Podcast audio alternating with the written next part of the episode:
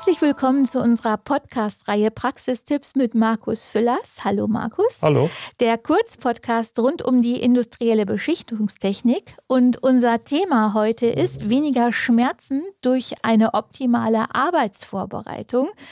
Da wollen wir dann mal so ein bisschen durchgehen durch Themen wie Aufhängung, Abdeckung, Logistik, Chargengrößen, Produktnachverfolgung. Steigen wir direkt ein. Die klassische Arbeitsvorbereitung geht von einer Planung der Lackierarbeiten und von ihrer Steuerung und Ausführung aus und ja idealerweise auch getrennt voneinander. Über welche Themen im Was und Wie und womit sollte sich ein Planer von Arbeitsvorbereitung, von Lackieraufträgen unabdingbar Gedanken machen? Ja, das erste Thema ähm, ist vielleicht so ein kleiner Rückblick dann auf unseren letzten oder ersten Podcast, den wir gemacht haben, wo wir über die Grundlagen in einem Betrieb gesprochen haben.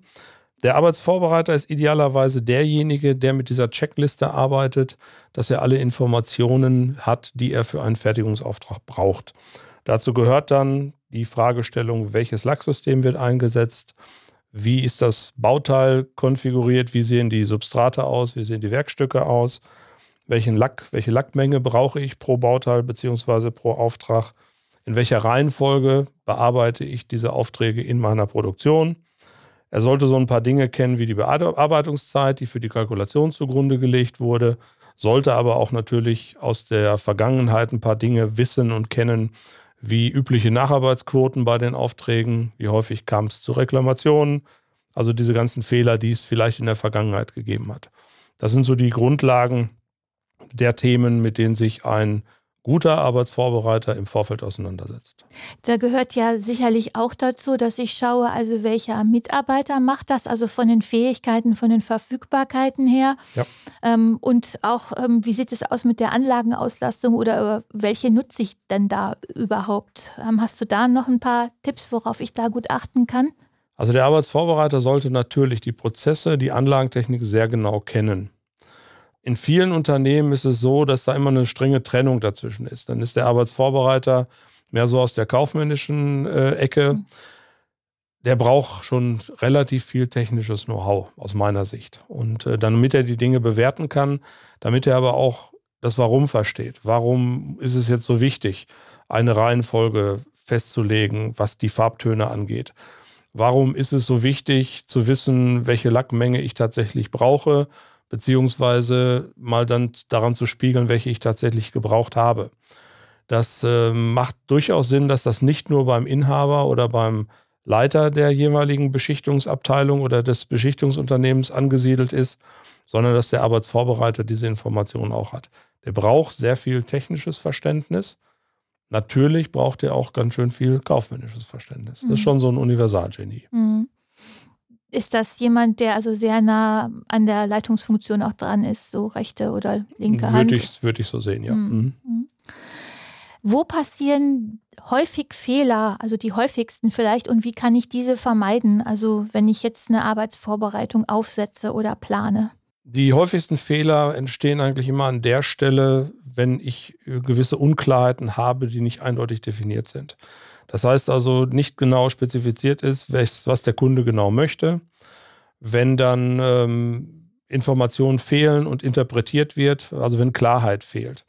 Wenn ich also große Interpretationsspielräume habe, ob eine Fläche beschichtet werden muss, welche Schichtige eingehalten werden muss, welche Stellen lackfrei sein müssen, welche Stellen auslackiert oder nicht lackiert sein müssen, immer wenn Unklarheiten da sind, tauchen Probleme auf. Das ist so diese, sag mal, die grundlegende Schwierigkeit, die ich habe.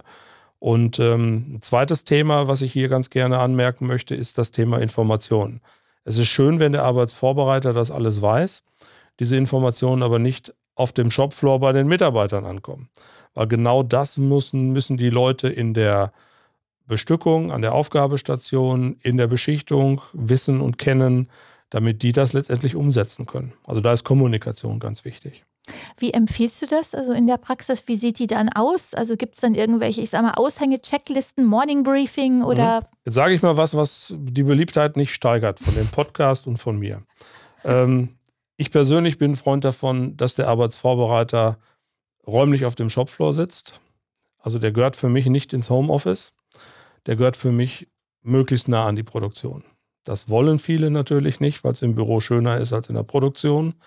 Aber gute Kommunikation funktioniert in einem produzierenden Unternehmen face-to-face -face an der Basis vor Ort. So dieses Morning Briefing, diese morgendliche Besprechung oder diese Schichtübergabebesprechung bin ich ein Riesenfreund von, weil genau dort vor Ort diese Dinge dann besprochen werden, die dann vielleicht auch dokumentiert werden. Die Leute müssen miteinander sprechen. Mhm. Ja, das ist doch mal eine schöne Aussage. Ansonsten sind wir ja auch da. Also natürlich muss man sich nicht unbegrenzt beliebt machen. Wir wollen ja auch ein bisschen Nutzwert Klar, stiften natürlich. und sowas. Ne? Das ist ähm, okay. Ideale Zusammenarbeit, ein Lieblingsthema von dir, hast du auch gerade schon gesagt. Ähm, Planung und Einkauf jetzt auch ähm, da nochmal. Ne? Also die, äh, die Planung der Arbeitsvorbereitung, aber auch der Einkauf. Wie nah zusammen siehst du das oder möglicherweise auch Personalunion oder lieber doch nicht? Also, also ich erlebe es oft, dass es in Personalunion in den Unternehmen organisiert ist, dass also der Arbeitsvorbereiter auch der Einkäufer ist. Wenn es getrennt ist, dann braucht es auch dort gute Abstimmung und gute Kommunikation. Der Arbeitsvorbereiter muss viele Informationen haben, die der Einkäufer hat. Umgekehrt genauso. Der Einkäufer muss zurückgespiegelt bekommen, wenn es irgendwelche Produktions- Probleme gibt, weil der Arbeitsvorbereiter die Schnittstelle ist zwischen Produktion und Einkauf. Wenn es in Personalunion organisiert ist, ist es relativ einfach zu machen. Ähm, ich glaube, dass diese Lösung, dass das ein und dieselbe Person ist, in vielen Unternehmen sehr gut funktioniert. Mhm. Okay. Welche Rolle können in diesem Zusammenhang Arbeitsanweisungen spielen? Also ich habe selber schon erlebt oder auch gesehen, ne, wenn ich Beschichtungsbetriebe besuche, da gibt es bebilderte Texte, teilweise in verschiedenen Sprachen sogar, die dann ähm, an den Maschinen ähm, aushängen. Um, es wird teilweise auch schon mit, mit Videos gearbeitet, mhm. ne, also die so ein bisschen nochmal rüberbringen sollen, was da, äh, ja, was ist so deine Erfahrung, deine, deine Tipps, was mhm. würdest du sagen? Also Fangen wir mit dem ersten Thema an. Arbeitsanweisungen sind ein Muss. Das ist kein Nice to Have, sondern das ist für die Komplexität, die wir in der Beschichtungswelt haben, eine Voraussetzung. So, jetzt kann ich ein Thema immer sehr akribisch und ausführlich behandeln. Ich kann es aber auch sehr pragmatisch und trotzdem vollständig handhaben. Also mein, meine Wunschvorstellung in den Unternehmen oder meine Empfehlung in den Unternehmen ist immer, dass es für jeden Auftrag eine Art Steckbrief gibt. Ein Steckbrief im Wilden Westen war in der Regel eine Seite. Das sollte dann da auch so sein. Da war auch ein Bild drauf auf dem Steckbrief im Wilden Westen. Das passt relativ gut dann auch in so, einen Unternehmens, äh, in so eine Unternehmensarbeitsanweisung rein, dass ich einen Steckbrief für jeden Auftrag habe in Papierform. Wenn dieses Bild sich bewegt und ich eine Arbeitsanweisung für eine Tätigkeit in Form eines Videos habe, ist das natürlich ideal. Diese technischen Möglichkeiten haben wir heute und es lässt sich mit relativ wenig Aufwand organisieren. Moderne Anlagensteuerungen, Arbeitsplatzrechner haben heute alle Funktionalitäten. Das macht durchaus Sinn. Aber wirklich angemessen die Informationen, die tatsächlich gebraucht werden. Und nicht alles reinpacken, was da unbedingt äh, Platz findet. Steckbrief heißt eine Seite. Mhm. Aber die Grundsatzfrage, eine Arbeitsanweisung in schriftlicher Form ist ein Muss. Wir müssen es schaffen, in den Unternehmen das Kopfwissen in pragmatischer Form aufs Papier zu bringen. Kopfwissen ist gut und wichtig bei den handelnden Personen, aber wir erleben gerade so einen Generationenwechsel, dass gewisses Kopfwissen halt einfach auch dokumentiert sein muss. Hm, sonst geht es verloren. Wie ist denn deine Erfahrung, wenn du so durch die äh, äh, ja, Betriebe, du siehst ja auch viele Betriebe gehst, ist das denn ähm, häufig, sind diese Arbeitsanweisungen vorhanden? Was würdest du sagen, 50 Prozent, 60 Prozent aller Betriebe haben das oder? Also Unternehmen, die irgendeine Zertifizierung haben, ISO 9000, ISO 14000, mhm. haben das in der Regel. Da er, erlebe ich dann aber oft, dass das die Variante ist, die dann für das Audit, für die Zertifizierung gemacht mhm. wurde mit ganz viel Papier. Ich nenne das mal Kategorie Showprogramm. Das ist nicht unbedingt das, mit dem in der Praxis gearbeitet wird. Nee, man sieht es häufiger nämlich, also das ist mein Eindruck, man sieht häufiger das nicht unbedingt an den Anlagen. Ist genau. ja auch ein Aufwand, der damit genau. verbunden ist. Und wenn man es irgendwo sieht, ich gucke immer aufs Datum, am Datum sieht man, wann die mhm. letzte Zertifizierung war und nicht, wann der letzte wichtige fachliche Input sich geändert hat. Kleine und mittelständische Unternehmen, die nicht zertifiziert sind, haben dann in der Regel ihren Experten oder ihre Experten im Prozess und ähm, haben es nicht dokumentiert. Mhm. Und ähm, das wird denen irgendwann auf die Füße fallen. Das heißt also, das ist so eine Thematik, die wirklich, äh, da sollte intensiv hingeguckt werden. Mhm.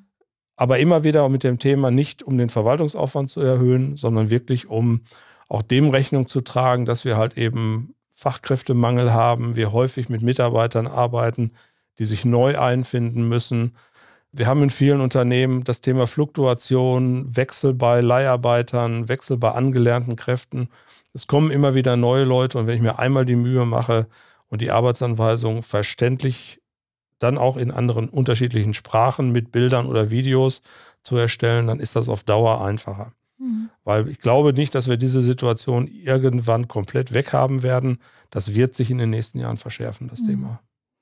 Steckbrief, der wilde Westen in der Lackierabteilung. Sehr schön. Gut, ähm, ein anderes Thema, die Sauberkeit am Arbeitsplatz ähm, und auch die Verfügbarkeit, also von Verbrauchsmaterialien, die ich immer mal schnell zur Hand haben muss. Wie läuft das so aus deiner Sicht? Wie organisiere ich das dann idealerweise richtig und wer sollte dafür verantwortlich sein? Also das sind ein paar Basics. Ähm, ich erlebe das in vielen Unternehmen recht gut organisiert. Also fangen wir mit den Basics an. Ordnung und Sauberkeit ist für jeden, sollte für jeden Lackierbetrieb eine Grundlage sein. Da ist in den meisten Betrieben noch ganz viel Luft nach oben. Fällt meistens hinten runter. Verbrauchsmaterialien, Arbeitssicherheitsmaterialien sind in der Regel vorhanden, werden oft auch von den Mitarbeitern genutzt, weil auch sehr weit nach unten delegiert, dass das also wirklich auch in Eigenverantwortung der Mitarbeiter an den Linien stattfindet. Natürlich gibt es dann immer wieder Ausnahmefälle, dass Kosten gespart werden und es irgendeine Materialausgabe gibt, weil, was weiß ich, die Handschuhe, die ich im Betrieb wechsle, äh, nutze, halt auch zu Hause im Garten genutzt werden können, aber das ist ein anderes Thema. Diese Basics gehören vor Ort hin. Diese Diskussion gibt es in allen Unternehmen. Da gibt es mit Sicherheit nicht die eine Lösung jetzt für, für alle Unternehmen, aber diese Basics gehören einfach in so einen Beschichtungsprozess da rein. Aber Sicherheit und Ordnung und Sauberkeit ist nicht diskutabel. Und das gehört auch zur Arbeitsvorbereitung dazu, dieser oder möglicherweise auch anderswo. Also die Arbeitsvorbereitung gibt vielleicht ein bisschen Input, wenn ein paar Besonderheiten ähm, erforderlich sind. Die Standardausstattung wie Handschuhe, irgendwelches Abdeckmaterial, das, äh, also Handschuhe ist dann Standard, was nicht die Arbeitsvorbereitung organisiert. Das spezifische Abdeckmaterial, Maskierungsmaterial, äh, Abdeckstopfen, was es da alles gibt, das gehört natürlich zum Auftrag. Das gehört mit zur Arbeitsvorbereitung. Aber diese Gebrauchsgüter sind in der Regel auch immer an der Basis vor Ort vorhanden. Mhm. Gut, dann kommen wir zum Thema Steuerung auch nochmal. Das hatten wir zu Beginn ja auch schon so ein bisschen, ne? also der richtige Mitarbeiter ne? mit der richtigen Qualifikation an der richtigen Station zum richtigen Auftrag. Hm, welche Tipps hast du da, dass sich also dieser Faktor des qualifizierten Mitarbeiters da nicht zum Engpass entwickelt, was jetzt, also ich sag mal sozusagen aus Planungssicht mhm. zu bedenken ist? Das ist ein ganz spannendes Thema, gerade jetzt in Zeiten des Fachkräftemangels. Wir haben ja nicht nur einen Fachkräfte, wir haben in Summe einen Arbeitskräftemangel. Das heißt also, die Firmen tun gut daran, ihre Mitarbeiter möglichst multifunktionell zu qualifizieren. Das heißt also, sich nicht auf den einen zu verlassen, der das dann immer macht, sondern über Qualifizierungsmaßnahmen auch immer noch einen zweiten und einen dritten in die Lage zu versetzen, das Thema zu machen oder die Aufgabe zu erfüllen. So, jetzt ist es natürlich blanke Theorie, wenn dann plötzlich die Person A ausfällt, dass B und C dann sofort beispringen und das genauso gut können. Das wird nicht funktionieren. Das heißt, man braucht Konzepte dahinter, dass mal die Arbeit rolliert, die Aufgaben rollieren, die Mitarbeiter dann an der Stelle vielleicht einfach auch mal eine Phase haben, wo sie da mitarbeiten können. Das ist nur heutzutage schwer umzusetzen. Also das, was ich jetzt erzähle, bin ich mir darüber bewusst, ist ganz viel Theorie, multifunktionale Qualifikation, aber die Ziele sollte man sich trotzdem setzen, dass man es auf möglichst viele verschiedene Schultern äh, verlagert, die dann einspringen können und auch das komplette Fachwissen haben. Mhm. Dann vielleicht so zum Abschluss nochmal, bevor wir zum Fazit kommen. Also große Betriebe oder auch Inhouse-Betriebe haben unter Umständen oder sogar häufig eine eigene Arbeitsvorbereitung und ein Mensch, der dafür verantwortlich ist. Jetzt ähm, habe ich eine Produktionsmannschaft, die möglicherweise kleiner gleich zehn Mitarbeiter ist. Ne? Also klang mhm. ja eben auch schon so durch. Ähm, wie oder wo setze ich denn da meinen Arbeitsvorbereiter an oder wie organisiere ich mir den in mein Team? Gilt da auch dieses Rollierende? Also, oder sollte ich wirklich ein, zwei Menschen haben, die sich ausschließlich darum kümmern, auch in so einem kleinen Team? Also ich glaube, dass das Kleinunternehmen auch einen Arbeitsvorbereiter braucht, der dann aber in Personalunion noch andere Aufgaben mit übernimmt. Das ist dann in der Regel jemand aus der Kaufmannschaft, aus der Buchhaltung. Und da gilt für mich eigentlich der Appell, die müssen dann aber zumindest regelmäßig vor Ort erscheinen. Die dürfen sich nicht in ihrem Büro verstecken, sondern die müssen tatsächlich regelmäßig vor Ort sein. So lässt sich das in kleinen Unternehmen organisieren und so erlebe ich das halt auch in der Organisation. Gut, dann kommen wir zum Fazit nochmal einmal. Die drei wichtigsten Kriterien für eine richtige und gute Arbeitsvorbereitung. Markus, aus deiner Sicht. Thema 1, umfassende Informationen und diese Informationen allen im Prozess Beteiligten zur Verfügung stellen. Also über den, über die, den Inhalt der Arbeit. Zweite Thema, regelmäßige, intensive Kommunikation auf dem Shopfloor. Diese Kommunikation fängt mit dem Kunden an, endet dann letztendlich aber, wenn der Auftrag in der Produktion ist. Dokumentieren, da sind wir bei dem Steckbrief, Dinge aus dem Kopf aufs Papier bringen und halt eben Produkt- oder Produktionssteckbriefe erzeugen. Angemessene Dokumentation, was den Umfang angeht.